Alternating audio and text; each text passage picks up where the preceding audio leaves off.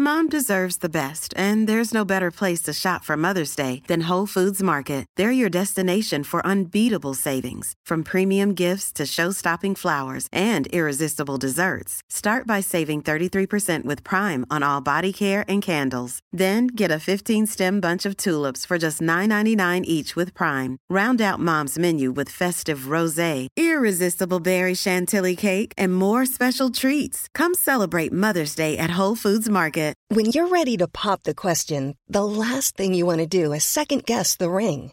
At Bluenile.com, you can design a one of a kind ring with the ease and convenience of shopping online. Choose your diamond and setting. When you find the one, you'll get it delivered right to your door. Go to Bluenile.com and use promo code LISTEN to get $50 off your purchase of $500 or more. That's code LISTEN at Bluenile.com for $50 off your purchase. Bluenile.com code LISTEN. Hola, ¿qué tal? Bienvenido a Universo Premier. Yo soy Álvaro Romeo y te hablo desde Londres. No sé si te pasa, pero cuando el mercado de fichajes arranca, yo nunca presto atención a cuántos extranjeros tiene un equipo, mm, cuántos comunitarios, cómo están sus cupos o si el fichado o el pretendido tiene permiso de trabajo, de residencia y todos los papeles en regla. Yo no le presto mucha atención a eso porque entiendo que es cosa de los clubes y que serán lo suficientemente vivos como para no caer en el error de pasarse y no cometer el típico error que hacen muchos delegados de campo cuando de repente hacen seis sustituciones o meten más extranjeros de la cuenta al campo, ¿no? Eh, yo delego eso en cada club y si hay algún problema ya me lo contarán o ya lo arreglarán. Creo que es un comportamiento que compartirás conmigo y que solo los reporteros que siguen en exclusiva a un club tienen en mente y están atentos a ello. Eh, sin embargo, ayer se dio uno de esos episodios que puso en primera plana el Brexit, el tema de los visados y el tema del Brexit relacionado con los fichajes y con los cupos. Un asunto del que en otros programas yo creo que hemos hablado de modo hipotético en el curso de los últimos seis años, desde que en junio de 2016 em, comenzó el Brexit. Hemos hablado de ello de modo hipotético, pero que ayer se hizo muy real y que afectó directamente a Justin Kluivert. Veréis, Justin Kluivert no jugará en la Premier League salvo que el Fulham eh, se acoja a un panel de excepción que falle independientemente sobre la contratación del jugador, que falle favorablemente para el jugador y para el Fulham. Eh, y es que a Justin Kluivert le sucede lo siguiente. Es eh, un futbolista que ahora mismo no, no va a pasar por el sistema de puntos requerido para entrar a trabajar en Inglaterra. No es un don nadie, ¿eh? Ojo, es un futbolista nacido en los Países Bajos, otros lo llaman Holanda. Le han denegado el permiso de trabajo en el Reino Unido, pero reitero, no es un desconocido. O sea, aparte de ser el hijo de Patrick Kluivert, por eh, hechos objetivos también parecería cumplir con criterios que le avalarían como un profesional lo suficientemente competente como para llegar a este país y aportar un plus. Suma dos internacionalidades con los Países Bajos más de 100 partidos entre la Roma, el Leipzig y el Niza. Y el año pasado jugó en Francia y su equipo terminó quinto. Es un futbolista competente, un profesional competente, de los que evidentemente aportan un plus a un entorno laboral, y sin embargo no ha pasado la criba. Si Justin Kluivert, un tipo con ese perfil, no ha podido pasar esa criba, imaginaos lo que supone y supondrá para extranjeros europeos que querrían venir a buscarse la vida a este país, como camareros, como transportistas, como periodistas, como narradores. Bueno, si vale de algo este programa, que vaya por esa gente que no va a tener la suerte de venir a buscarse la vida, como un sinfín de profesionales que han pasado por esta casa, por por Internacional, y que han dignificado con su trabajo a esta emisora. Eh, manda narices, eh, que hayan pasado 10 años de aquella noche utópica, mm, idílica, preciosa, de la inauguración de los Juegos Olímpicos de 2012, cuando Inglaterra lanzó un mensaje al mundo, cuando Londres lanzó un mensaje al mundo de apertura, de felicidad, de alegría un mensaje de bienvenida. Han pasado ya 10 años de aquello, de esas dos semanas de los Juegos Olímpicos, de esa ceremonia de inauguración. En ese momento el país se abrió al mundo. Diez años han bastado para que una serie de populistas que embaucaron a muchos con eslóganes vacíos, eh, gente a la que no le importas nada, que te toma por tonto, cadenas de televisión y de radio, que dieron el mismo tiempo en antena, gente que mentía y a gente que decía la verdad, han pasado diez años y diez años después, un profesional del fútbol no puede venir a trabajar aquí, tiene que pasar por un sistema de puntos que pronto vamos a dar por normal y por bueno, pero que de normal y de bueno no tiene absolutamente nada. Vamos a hablar del caso de Justin Kluivert, vamos a hablar, por supuesto, del cierre del mercado de fichajes y, por supuesto, de la jornada 5 de la Premier League, porque la Android de Haaland sigue marcando goles, anotó un hat-trick, el Angelito el otro día, porque el Liverpool se recupera y porque el Chelsea empieza a caer en una crisis que yo no sé si va a tener fin. Lo vas a vivir aquí conmigo, con Leo Bachanian y con Manuel Sánchez. Arrancamos.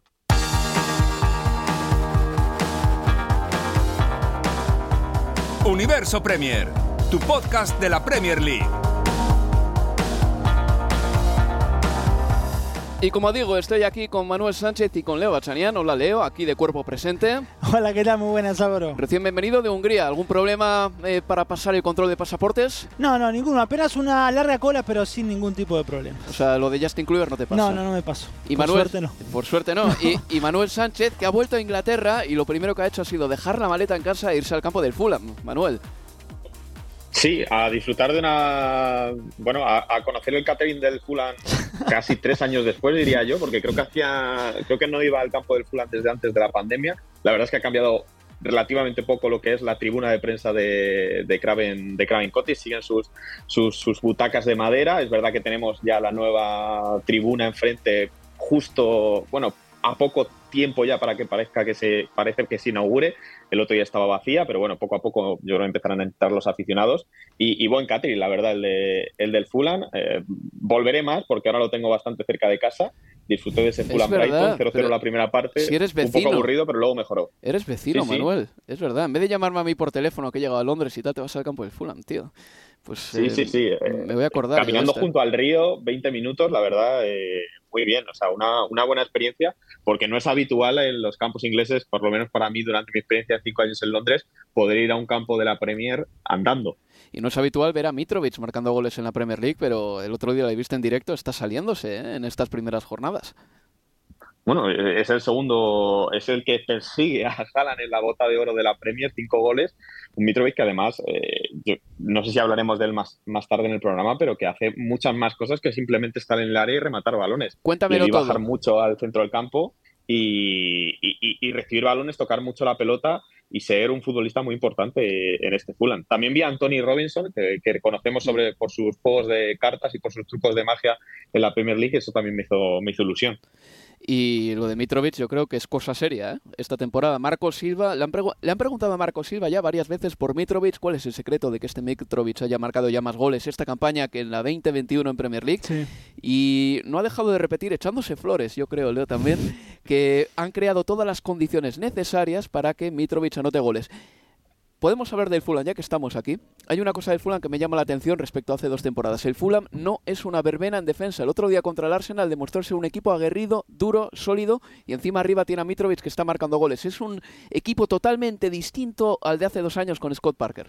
A ver, aquello de que han creado las condiciones para que Mitrovic pueda explotar finalmente en Premier, como vos decías, ya superando su marca de, de su última estancia en la élite del fútbol inglés, sí le reconozco eso a, a Marco Silva en la Championship, porque por ejemplo estaba muy bien surtido Mitrovic. Tenía a Carvalho, ayer dándole el gol de la victoria al Liverpool, lo tenía Harry Wilson, tenía a Neco Williams por el costado derecho como lateral derecho hoy en Nottingham Forest, surtiéndolo también desde los costados, y, y sin embargo, a- teniendo en cuenta que Carvalho se fue, que Neco Williams se fue, que Harry Wilson está lesionado, lo que pensaba es, bueno, a ver, le va a costar seguramente más a Mitrovic que el equipo le genere las situaciones que la Championship sí, sí tuvo. Y, sin embargo, hasta aquí eh, me parece que, insisto, en ese caso reconocimiento sí debe ser para, para, para Marco Silva también porque lo ha logrado con Palinia desde la mitad de la cancha y, con eh, mucho juego por los costados para que Mitrovic siga teniendo el contacto con el balón que tenía la temporada pasada en la, segunda división. Y coincido con Manu, me tocó a Mitrovic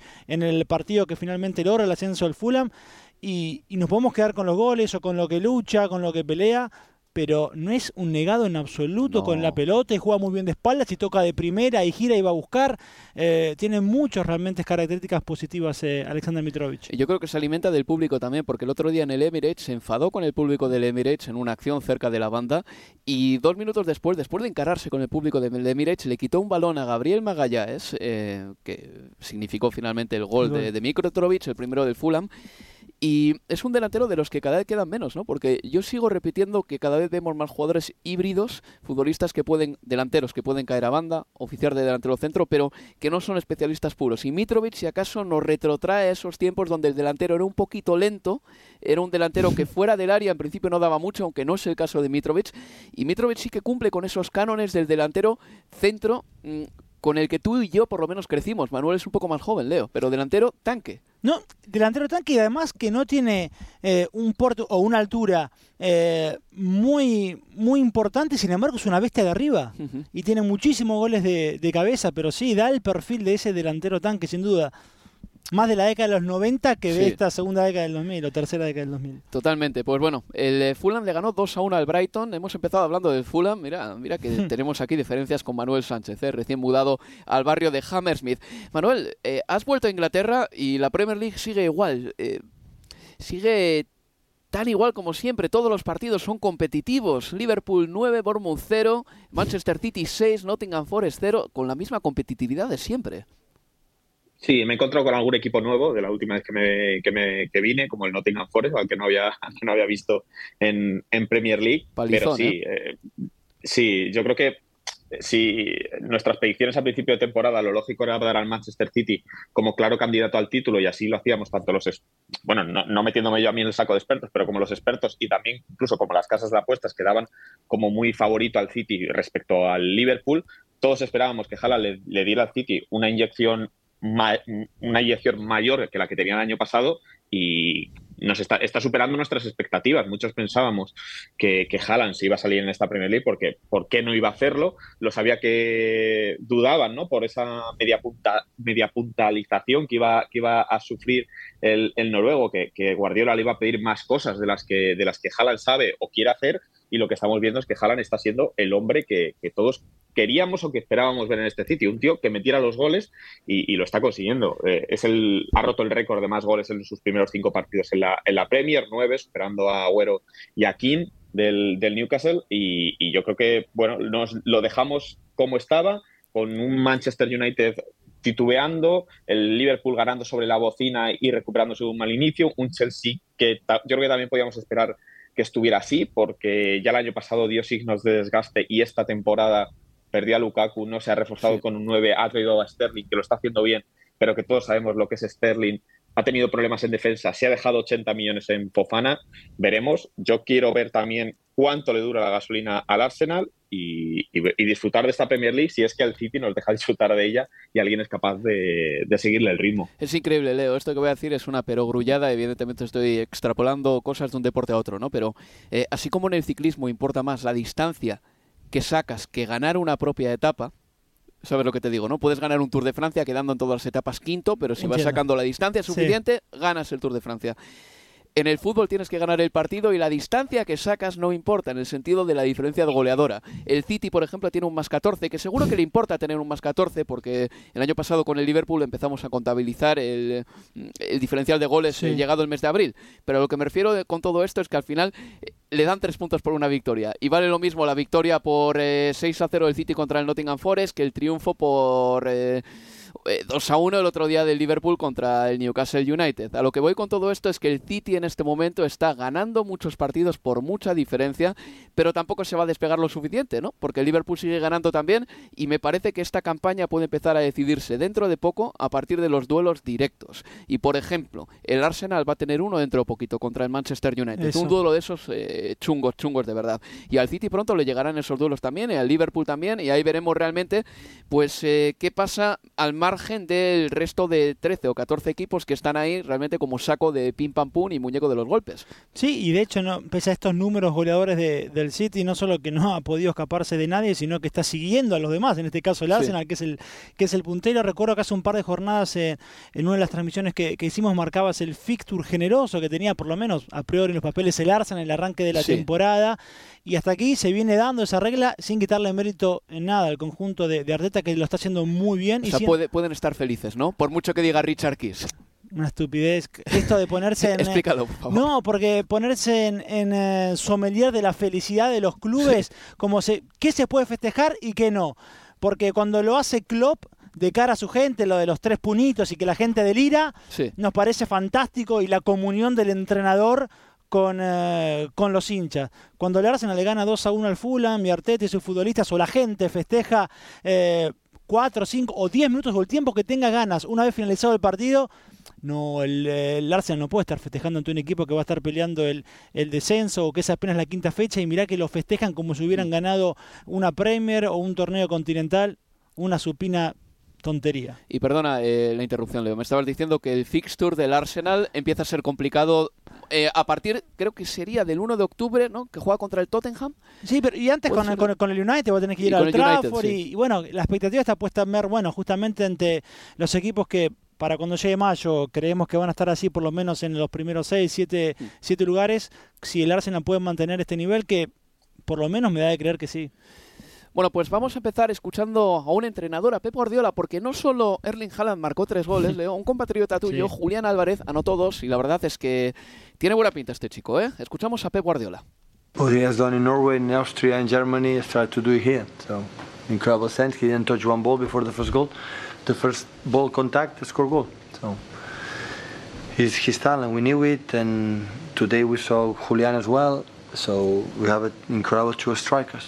Incredible sense of smell, of uh, talent to score goals. Gran olfato goleador por parte de los dos delanteros, decía Pep Guardiola, tanto Erling Haaland como Julián Álvarez. Mm, vamos a centrarnos en Haaland un momento, ¿de acuerdo? Eh, decía Pep Guardiola, no había tocado ni un solo balón y el primero que ha tocado lo ha convertido en gol. Para que lo veamos, mm, ha habido 35 delanteros de la Premier League que han tocado más balones que Erling Haaland de lo que llevamos de temporada. Para que te hagas a la idea, Leo, Manuel, Mitrovic ha tocado 220 balones. Harry Kane, que arma mucho el juego, 214. Erling Haaland, 105 balones. Ha marcado 9 goles. Y el otro día escuchaba un periodista muy bueno, Daniel Storey, a quien recomiendo para todos nuestros oyentes, que decía, igual tenemos que empezar a cambiar nuestro concepto de jugador dominador porque tal como está montado el fútbol ahora mismo, no tiene por qué ser el jugador que más balones toque y que más parece que esté involucrado, sino que tiene que ser el jugador que más daño haga en el momento concreto. Y me pareció una definición muy buena de Erling Haaland, porque a veces parece que no está desconectado del juego, pero evidentemente no participa tanto ¿no? En, la, en el toque activo de balón. Y sin embargo lo tenemos con nueve goles y solo 105 toques de balón esta temporada. Sí, a ver, y Jorginho en el eh, Chelsea de Sarri era el futbolista que más toques de balón daba en la Premier y nadie podía hablar de un Jorginho que dominaba Hmm. en mediocampo de, de, de la Premier League eh, para nada. Y en el caso de un delantero centro como, como Haaland y, lo killer que es y lo que está, realmente esta cuestión de, de la adaptación otra vez tirada absolutamente por, por la ventana. Eh, me parece que también eh, deja de manifiesto cualquier duda o debate que hubo después de los ocho toques de balón del Bournemouth. Eso hoy parece una tontería, teniendo en cuenta estos números que, recién leías. Y Manuel, el Manchester City ha marcado cinco goles o más en el 14% de los partidos de Pep Guardiola como entrenador. Es decir, 32 partidos en los que el City de Pep ha marcado cinco goles o más en Premier, 32 de 233. En cuanto a los goles, es una máquina, pero atrás es posible que tenga alguna falencia que otra. De ahí ha llegado el fichaje anunciado hoy además de Akanji. Sí, un, un, futbolista más para reforzar la defensa, que al final, bueno, hablamos de un Manchester City que tiene bastantes centrales. Tiene a Laporte, tiene a Díaz, tiene, tiene a Stones, tiene a Nazaket. Tiene una buena nómina de centrales. Guardiola lo refuerza con, con Akanji. Ahora tiene también dos delanteros, dos delanteros centros delanteros centros. Julián Álvarez es verdad que puede jugar un poco más de punto de segundo delantero. Eh, la, pregunta es si al City ya con este equipo ya le tenemos que ver candidato a todo, porque yo creo que ya Guardiola no tiene excusas o no puede hablar de eh, necesitamos mejorar en X, necesitamos mejorar en Y. Yo creo que ya el City es un equipo hecho para que esta temporada sí ganen, bueno, ganen la Premier League con bastante diferencia, visto lo, visto lo visto, porque creo que el Arsenal no les va a poder mantener el ritmo. Y en Champions League yo creo que ya se les han acabado, creo que se les han acabado las excusas. Estamos viendo esa dominancia del City también, que ahora con las goleadas puede incrementarse. Ese porcentaje de, de, goleadas que has dicho tú del 14% puede, puede impulsarse, porque hemos visto que Haaland ha hecho dos hat-tricks dos hat consecutivos, que es una auténtica que es una auténtica barbaridad y este City, pues, si tenía alguna duda, yo creo que es para que es para que se nos quiten, con además esa mejoría, esa mejoría defensiva que ha ido ganando Guardiola con los años en el City, porque en sus primeras temporadas defensivamente no han sido tan potentes como las dos últimas, que han sido las mejores a, nivel de, no encajar tantos goles. Pues Akanji eh, pasa a formar parte del Manchester City, que tiene todavía Emerick Laporte entre algodones. Imagino que el fichaje de Akanji puede venir también un poquito por ahí. Mm, Julián Álvarez Leo, rápidamente, me encantó la carrera en el segundo gol, porque si ves la imagen completa, eh, pone la cabeza hacia abajo y empieza a sprintar como si fuese un velocista para correr con dos jugadores que son muy rápidos también, compañeros suyos que estaban, digamos que conduciendo la contra. Sí, y además me parece que es el segundo gol de, Julián Álvarez, el sexto del City, ese zurdazo al ángulo pone en manifiesto lo que dijo recién Manu, que no es un delantero, que es más un segundo punta, un segundo nueve, que alguien que pueda jugar por afuera. Guardiola algo había dicho que no imaginaba mucho tiempo juntos a Haran y Álvarez porque Álvarez no es un extremo, no podría jugar, si querés, en el 4-3-3 de, de, Guardiola, no podría jugar por banda porque tiene la tendencia a ir por dentro, tiene ese olfato del que él habló. Y hacer quedó claro, porque iban los dos por dentro en un momento y él termina sacándose ese zurrazo. Guardiola dijo, le costó dos días adaptarse, dos entrenamientos. Y el buen futbolista es buen futbolista donde sea, en Sudamérica, en River Plate o en el City de, Guardiola. Y yo creo que también muchos de los elogios de, de Pep para Julián Álvarez, que los tiene ganados esos elogios, yo creo que también está queriendo evitar, si querés, el sobreelogio, valga la redundancia, para, para Haaland, porque cada vez que habla de Haaland, deja un regadito también para Julián. Y yo creo que para evitar un poquito ese fuego sobre, sobre Haaland. Para que el mensaje positivo se reparta, sí. ¿no? Sí. Bueno, pues Liverpool 2, Newcastle 1, es ese siguiente partido en el que nos vamos a detener. El Liverpool se salvó sobre la bocina, em, ganó ese partido, marcó Carballo un día después de cumplir 20 años, por cierto, y Jürgen Klopp tuvo elogios para otro futbolista, Harvey Elliott, que está jugando muy bien en el centro del campo. I think he started an exceptional season last year. He did. He played a similar level.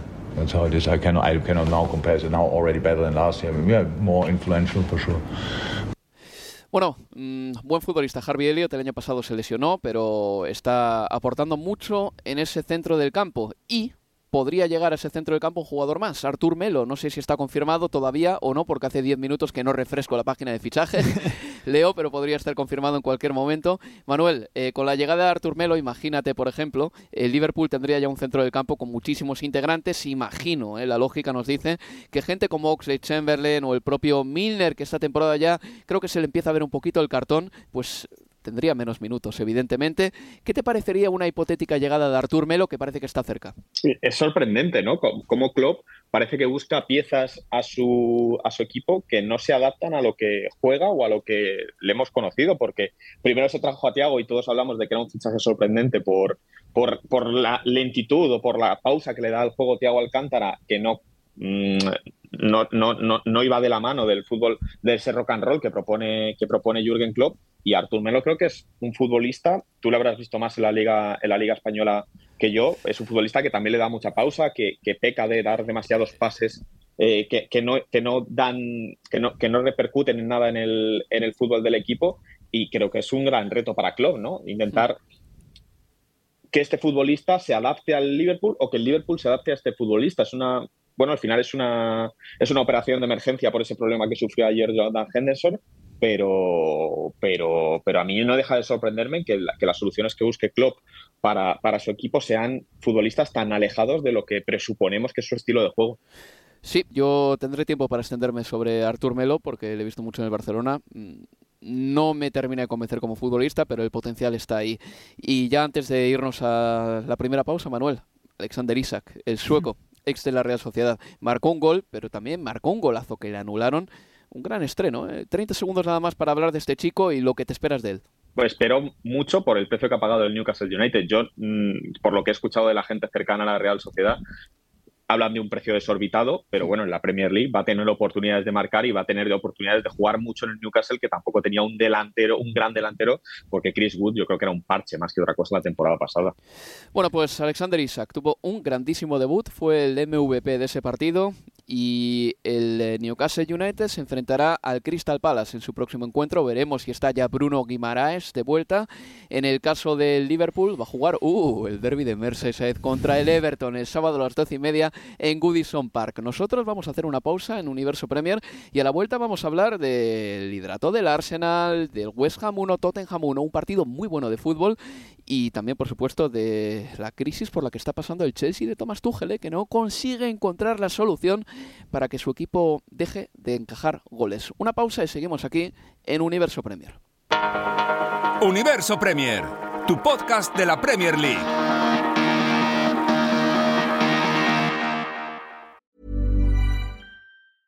Mother's Day is around the corner. Find the perfect gift for the mom in your life with a stunning piece of jewelry from Blue Nile. From timeless pearls to dazzling gemstones, Blue Nile has something she'll adore. Need it fast? Most items can ship overnight. Plus, enjoy guaranteed free shipping and returns. Don't miss our special Mother's Day deals. Save big on the season's most beautiful trends. For a limited time, get up to 50% off by going to BlueNile.com.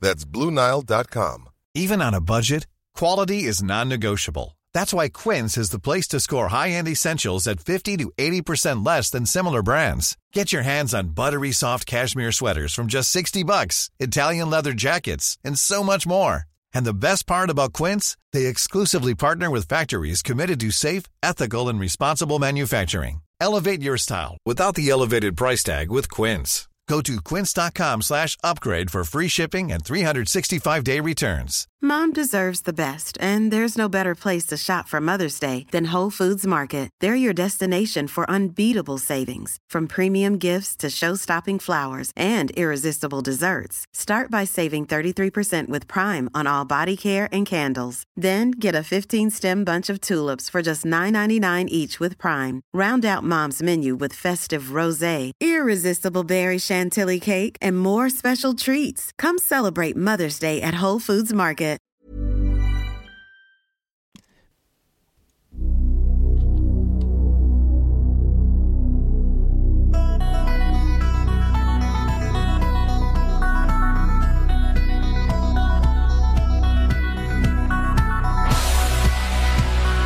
Seguimos en Universo Premier.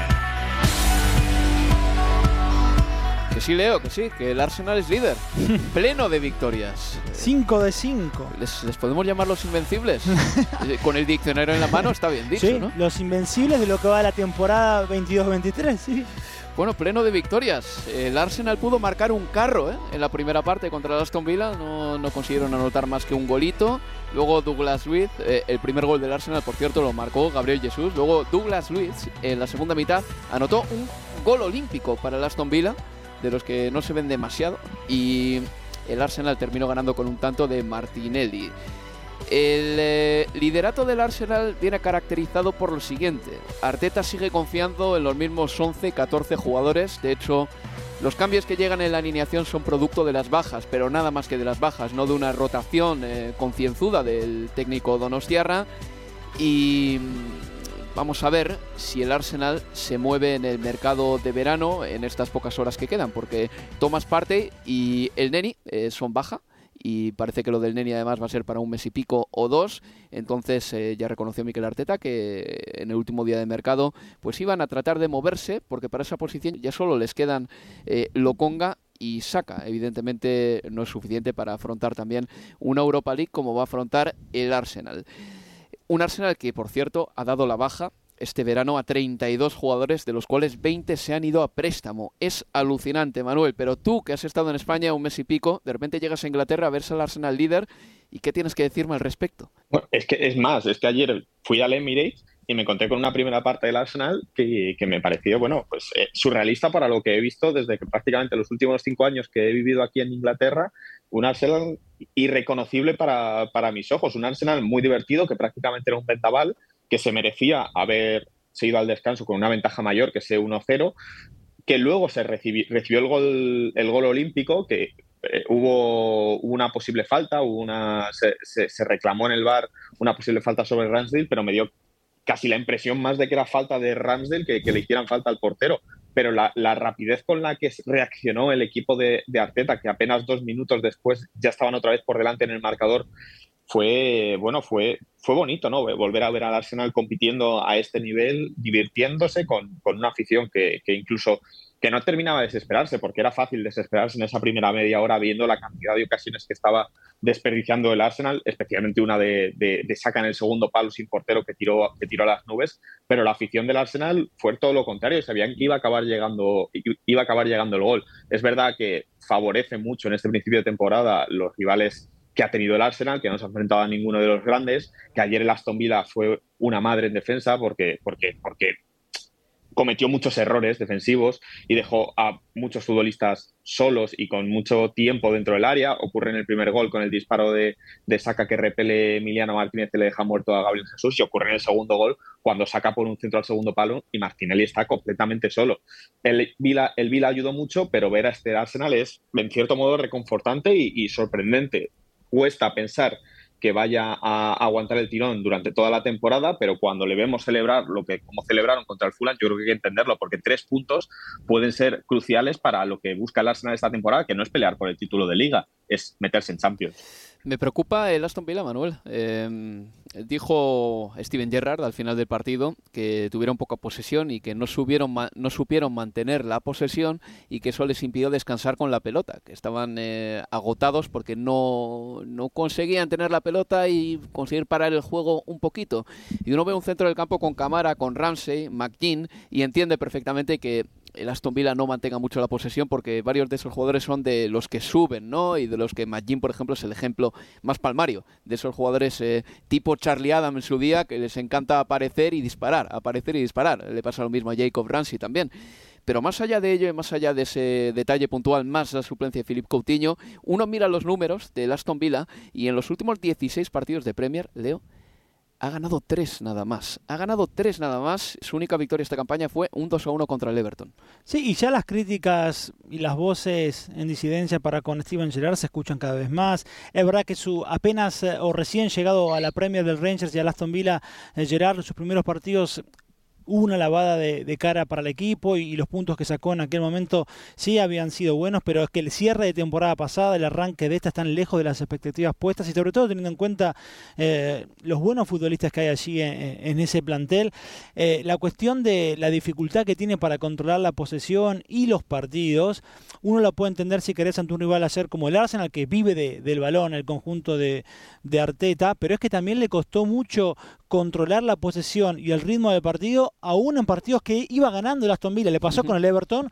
donde termina ganando sobre el final, sí, con el segundo gol de mi buen día, pero pudo haber llegado el empate en cualquier momento del Everton y, Martínez lo, lo, termina salvando en los últimos minutos. Le costó muchísimo también ante el West Ham arranca ganando en la segunda parte en West Ham con poco le termina igualando el partido con el muy buen gol de, de Fornals eh, con lo cual ya es algo que se viene repitiendo y le pasaba también la temporada pasada, es un equipo que no logra controlar los partidos, que se pone en ventaja más que una garantía, pareciera ser que mm. es donde comienzan a notarse las costuras al conjunto de, de Gerard.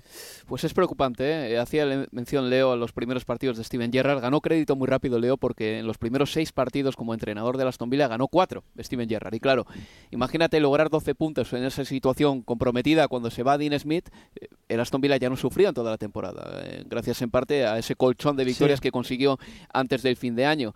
En definitiva, que el Aston Villa va a jugar este fin de semana, por cierto, en Villa Park contra el Manchester City. No se me ocurre peor rival en este momento para los villanos. Y el Arsenal va a jugar contra el Manchester United en Old Trafford. Mm, hablaremos después del partido del Manchester United contra el Leicester City.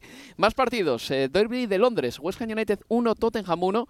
Seguramente el resultado que los Hammers necesitaban para arrancar por fin, pero es que claro, el siguiente partido es contra el Chelsea en Stamford Bridge. Igual ese arranque o ese amago de arrancada queda frenado porque el Chelsea va a llegar rabioso a ese partido.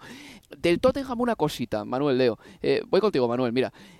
A mí me gustaba del Chelsea de Antonio Conte y me parecía muy particular una cosa, que con tres jugadores nada más, Pedro Hazard y Diego Costa, consiguiesen llevar los contragolpes también y terminar las jugadas. Tres jugadores eran más que suficientes para conseguir eso, que me parecía algo muy característico y eso no es casualidad. Que esos tres futbolistas sincronizasen también las carreras y los pases era cuestión de, seguramente, de un gran entrenamiento. Bien, este Tottenham empieza a hacer lo mismo y en el tanto que se marca Keren en propia puerta es un 3 contra 4, Manuel, y el Tottenham termina marcando.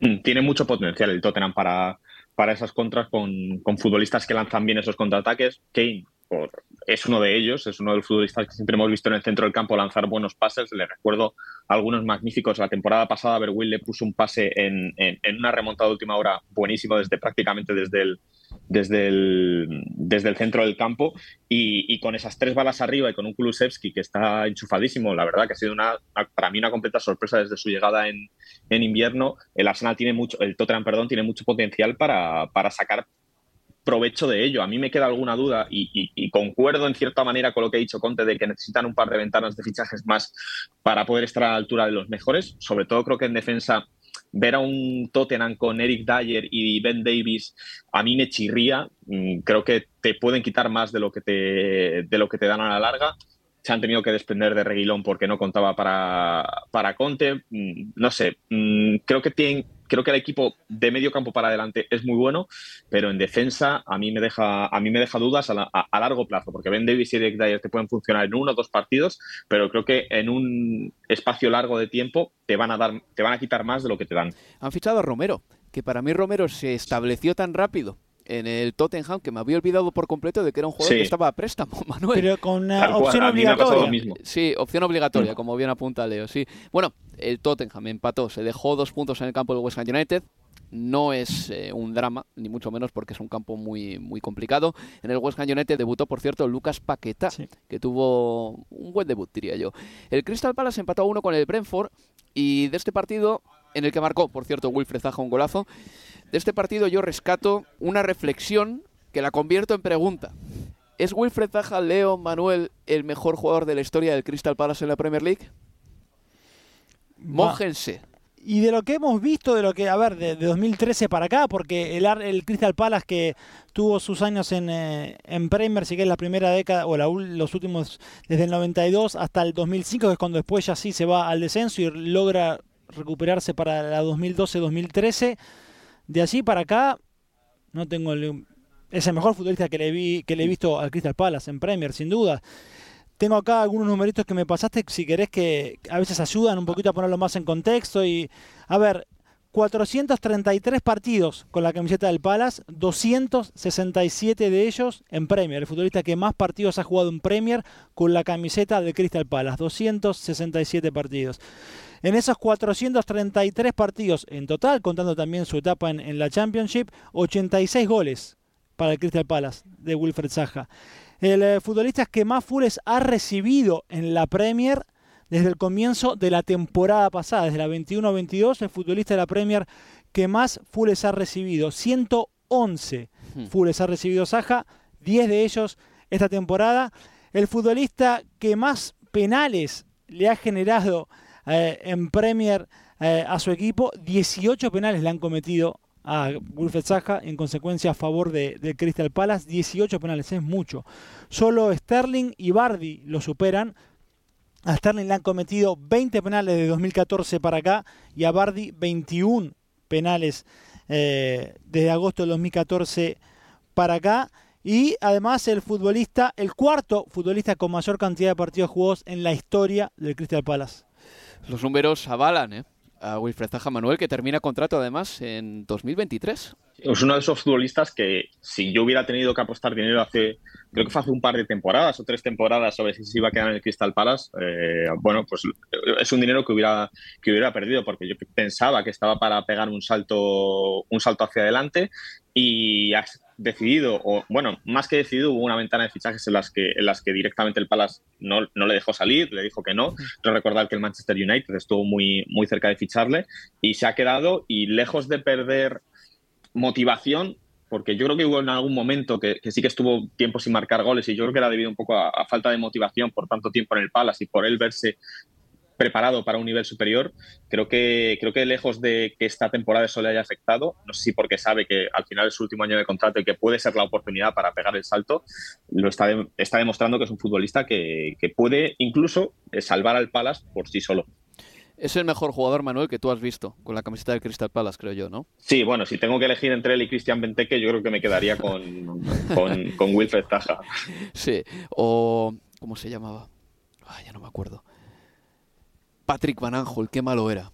Ah, el lateral izquierdo. El lateral izquierdo, Uf, qué horror de futbolista. En fin, eh, pasamos página. Leeds United 1, Everton 1. Otro resultado de la jornada. El Leeds ha sumado 7 puntos de 9 en casa. Mereció un poquito más contra los Toffees de Frank Lampard. El Bournemouth y el Wolverhampton Wanderers empataron a cero. es un milagro que el Wolverhampton no ganase porque tuvieron oportunidades para anotar. Nunes, que pegó un larguero. Raúl Jiménez en un mano a mano, Podens también no marcó. Y lo más interesante de este partido es que había un inquilino nuevo en el banquillo de los Serris, que es Gary O'Neill, técnico que está ahí de manera provisional, porque el lunes o el martes fue, nos desayunamos con la noticia, Leo, de que habían cesado a Scott Parker. Después de la derrota contra el Liverpool por 9-0. Eh, totalmente, y después de las críticas de, de Park, más que críticas de como de la tocadita ¿no? de, Parker para la directiva por no haber reforzado eh, el equipo. Eso está claro, cualquiera lo puede ver. 24 millones de libras lo que se dejó hasta hoy en el mercado de pases el Bournemouth, 15 en Marcos Enechi, 10 en Marcus eh, Travener para traerlo de, del Middlesbrough. Es la mitad de lo que, por ejemplo, invirtió hasta acá el Fulham y hasta 4 o 5 veces menos de lo que gastó hasta acá el, Nottingham Forest. A ver, tiene esto carácter transitivo, gasto más, me quedo más tiempo en Premier, gasto menos, me voy enseguida no siempre. El Fulham hace un par de temporadas se dejó 113 millones de libras y duró 38 partidos, mm. una temporada. Eh, el Forest yo creo que tiene mucha pinta de que la va a pasar feo, pese a todo lo que ha invertido eh, Marinakis. Y después tenés el Sheffield United, si querés, temporada 19-20 que si bien que termina noveno y si bien se deja casi unos 50 millones de libras en refuerzos, Sander Berg unos 20 millones, Oliver McBurney otro tanto, la realidad es que ese equipo que termina noveno en Premier lo hace con eh, una columna vertebral que venía de la League One, de la tercera categoría del, fútbol, del fútbol inglés, con lo cual no siempre, insisto, es una cuestión de, carácter transitivo eh, las inversiones. En ese equipo sobresalían nombres como Basham, O'Connell, eh, Norwood, Lundstrom, Digo, y que hoy pareciera, realmente lo hemos quitado, si querés, de, nuestro disco rígido de futbolistas que, han Curiosamente pasado hablamos el otro día de un equipo que tiene a Lundstrom, el Glasgow Rangers. Bueno, ahí está. y, eso sí, la figura de, aquel, de aquel eh, eh, Sheffield United había sido Dean Henderson hoy en el Nottingham Forest. Y, y, me parece clave porque yo recuerdo que hubo una, una etapa de la temporada en esa 19-20 en la que el Nottingham Forest tenía un expected goals positivo de casi 10 goles, es decir, le habían convertido 10 goles menos de lo que le debían haber marcado según las oportunidades que habían tenido los rivales.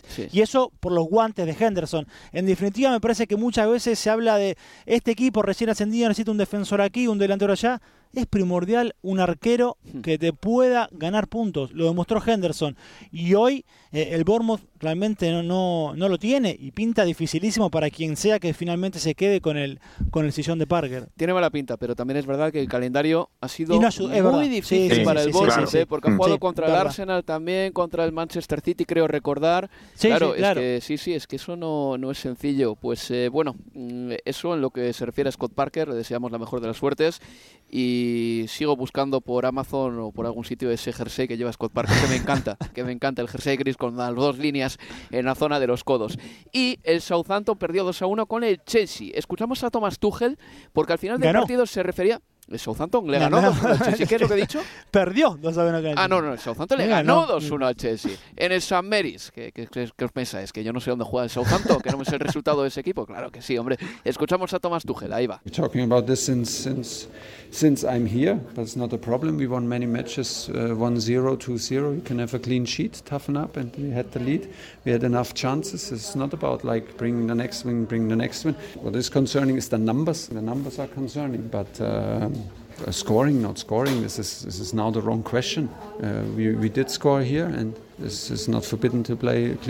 No está prohibido jugar a dejar la puerta a cero, decía Tomás Tuchel, Manuel, y es verdad que el Chelsea ha perdido solidez defensiva, ha llegado el fichaje de Fofana, tú hacías referencia a ese fichaje anteriormente, Koulibaly también, pero hay que recuperar eso, porque el Chelsea si no marca muchos goles y parece que va a ser la tónica esta temporada, no va a ser tan goleador desde luego como el Liverpool o el Manchester City, más le vale convertirse en el equipo que entre enero de 2021 y junio de 2021 terminó dando guerra a todo el mundo y ganando la Champions. Necesitan seguridad defensiva, necesitan que Mendy vuelva a estar en, modo de, en modo campeón de la Champions porque no pueden fiarlo todo a que los goles los vayan a marcar, vayan a marcar Raheem Sterling y Kai Havertz, que sabemos que no son ávidos goleadores. Sterling en algunos momentos ha marcado goles en el City prácticamente por castigo porque, era, porque, porque el equipo llegaba mucho y marcaba muchos goles. No ha empezado mal la temporada, de hecho la ha empezado bastante bien, pero no puedes fiar toda tu temporada que estos dos hombres vayan a marcar cada uno 25 goles, porque lo más probable es que no ocurra, porque ninguno de los dos es un 9 puro y el Chelsea a día de hoy, aunque parece que va a llegar a Aubameyang, no tiene, no tiene un 9 puro. Y luego veremos también el comportamiento y la actitud de Aubameyang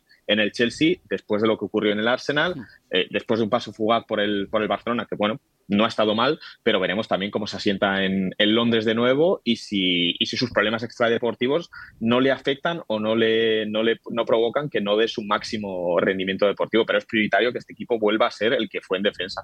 A ver si a Aubameyang le dan el permiso de trabajo. Leo, Manuel, y ya terminamos con esto, porque me gustaría que hablaseis de esto vosotros también. Eh, yo estoy harto, de verdad, porque yo he vivido en Inglaterra pre-Brexit y ahora vivo durante el Brexit. Y este país era genial. Eh, era un país abierto, tanto como todos los de la Unión Europea, uno podía venir a trabajar aquí, a buscarse la vida y mm, no se nota en la calle, porque también nosotros vivimos en Londres y Londres no es lo mismo que estar en, en, Chester o que estar en Liverpool o estar en el pueblo más recóndito de Cornwall, ¿vale? Y Londres es una ciudad muy abierta pero que a Justin Kluivert le hayan denegado el permiso de trabajo, que no haya pasado ese sistema de criba de puntos para trabajar en Inglaterra, a mí me suena muy feo porque Inglaterra se ha convertido de repente pues en un país como Australia, por ejemplo, cuando no era algo así. Y por comparación simplemente esto me chirría todavía muchísimo. Y además porque termina siendo unas decisiones, si bien hay un sistema de puntos que se tienen en cuenta, para mí a ver, va, terminará habiendo demasiada subjetividad en esa toma de decisiones porque porque Justin Kluber, eh, vos decías que tenía había jugado dos partidos con su seleccionado eh, neerlandés. Sí. Creo que eran amistosos, pero bueno. No, pero a lo que voy es que seguramente eh, habrá, pero al mismo tiempo ha jugado apenas dos porque la competencia por un seleccionado de primer nivel como el neerlandés es diferente a que si otro futbolista tiene 20 partidos jugados en su seleccionado nacional que pueda estar dentro de los primeros 50 ranking de la FIFA y que la FIFA va a tener en cuenta. Entonces, ¿qué, qué pesa más en ese sentido? o qué pesará más a la toma de decisiones. Es, es una pena que, que, a ver, que un trabajador pueda perder la oportunidad de estar el trabajo que quiere, que le han ofrecido, que él ha aceptado, porque alguien en un escritorio está sumando puntos eh, migratorios a ver si, si dan o no en lo, en lo que necesitan. Estos son los requisitos que te piden para entrar en Inglaterra para un futbolista. El número de internacionalidades, dos en el caso de Justin Kluivert. El número de minutos jugados a nivel doméstico en tu liga. El número de minutos jugados eh, a nivel continental, es decir, en la Champions, en la Europa League, en la Conference League. La posición final de tu equipo previo, que en este caso sería o la Roma o el Niza, que terminaron ambos eh, en puestos europeos. La progresión en Europa de su antiguo club y la calidad de la liga de su antiguo club. Es decir, ha jugado en la Roma y si, como estuvo cedido, contamos al Niza en vez de la Roma, también el Niza el año pasado lo hizo muy bien en la liga francesa. Quinto. Sí, es, es al final se queda fuera por, por no haber jugado con, con, la Roma los últimos dos años, porque estuvo en el Leipzig y estuvo en el Niza, pero lo hizo bien en el Niza. Que, es, que un futbolista se quede lejos, además, porque ha sumado 11 puntos de los 15 posibles, es, es, surrealista y a veces también esto nos da un poco la, bueno, la perspectiva, porque muchas veces vemos el fichaje queda pendiente de que se solucionen los problemas, el visado de trabajo. Y muchas veces como quedamos por hecho que no va a pasar nada hmm. y que simplemente va a seguir adelante. Bueno, pues ahora con el Brexit, desde el 1 de enero de 2021, ya no se puede dar esto por hecho y hay que empezar a pensar que puede esto puede no ser la única vez que ocurra y que ocurrirá no solo a este nivel, sino incluso a niveles inferiores y afectará a mucha gente que no saldrá tanto en las noticias como el caso de, Justin Kluivert. Pues Manuel Leo, hasta aquí hemos llegado en el día de hoy. Tengo a Javier Atala ya esperándome para hablar del partido del Manchester United y del Leicester. Cuidaos mucho y hablamos ya en próximos días. Abrazos chicos. Abrazos. Javier Atala, ¿qué tal? Vas a tener un paso súper fugaz por Universo Premier, pero acabamos de narrar y de ver y de escuchar y de vivir ese partido entre el colista el Leicester City y el Manchester United. Y ha ganado el Manchester United por 0 goles a 1 gracias a un gol de Jadon Sancho en el Ecuador de la primera parte. Con esta victoria, el Manchester United escala 7 puestos en la clasificación y se coloca quinto en la tabla. Cristiano Ronaldo ha sido suplente, Casemiro también. Ten ha repetido la alineación del último partido contra el Southampton. ¿Qué impresión te ha dejado el Manchester United? Una impresión muy buena, un partido serio del equipo eh, de Ten Hag que ha sido superior al Leicester en el global de los 90 minutos, en un encuentro que se ha iniciado con, con equilibrio, pero que ha encontrado la manera de marcar en una combinación entre Bruno Fernández, Rashford y Sancho, ¿eh? quien ha sido el que ha marcado el gol finalmente. El Leicester pareció tener una recuperación al inicio de la segunda parte con, con aquel tiro libre de Madison que sacó de Gea, pero la realidad es que el United ha sido amo y señor del partido, ha manejado los tiempos, ha contado con ocasiones para aumentar la ventaja, como una de Cristiano Ronaldo, una acrobacia, ¿eh? una chilena que nos recordaba a viejos tiempos del portugués, pero Ten Hag ha conseguido un nuevo resultado, construye el proyecto a base de resultados, una nueva victoria por la mínima, pero son tres puntos importantísimas que lo dejan al Manchester United a las puertas de poder ratificarlo ante el próximo rival que será el Arsenal, un Arsenal líder hmm. con todos sus encuentros ganados, nada mejor que enfrentarse al líder para demostrar que estás en la senda del buen camino. Lo que seguro es lo que dice Javi, que los resultados están llegando antes que el estilo. O sea, como fuere, el United ahora mismo es quinto en la clasificación. El próximo partido del Leicester City va a ser contra el Brighton Hove Albion en el Amex Stadium. Y ya, por último, tenemos 30 segundos para recordar que el mercado de fichajes está a punto de cerrarse y a la espera de lo que pase con Pierre-Emerick Aubameyang, hay que decirles que Den Donker ha llegado a la Aston Villa procedente del Wolverhampton. William del Corinthians al Fulham. Idrissa Gana Gay del Paris Saint Germain al Everton y Kursava también del Paris Saint Germain al Fulham. Muchos fichajes y esto no para. ¿eh? Yo creo que el sábado que viene en Estadio Premier hablaremos de todas las últimas incorporaciones sobre la bocina. Javier Atala, muchas gracias. ¿eh? Un placer. Y nada, os emplazamos a escucharnos este fin de semana con el Aston Villa Manchester City y también con ese partidazo en Old Trafford entre el Manchester United y el Arsenal. Adiós amigos, adiós. Universo Premier, tu podcast de la Premier League.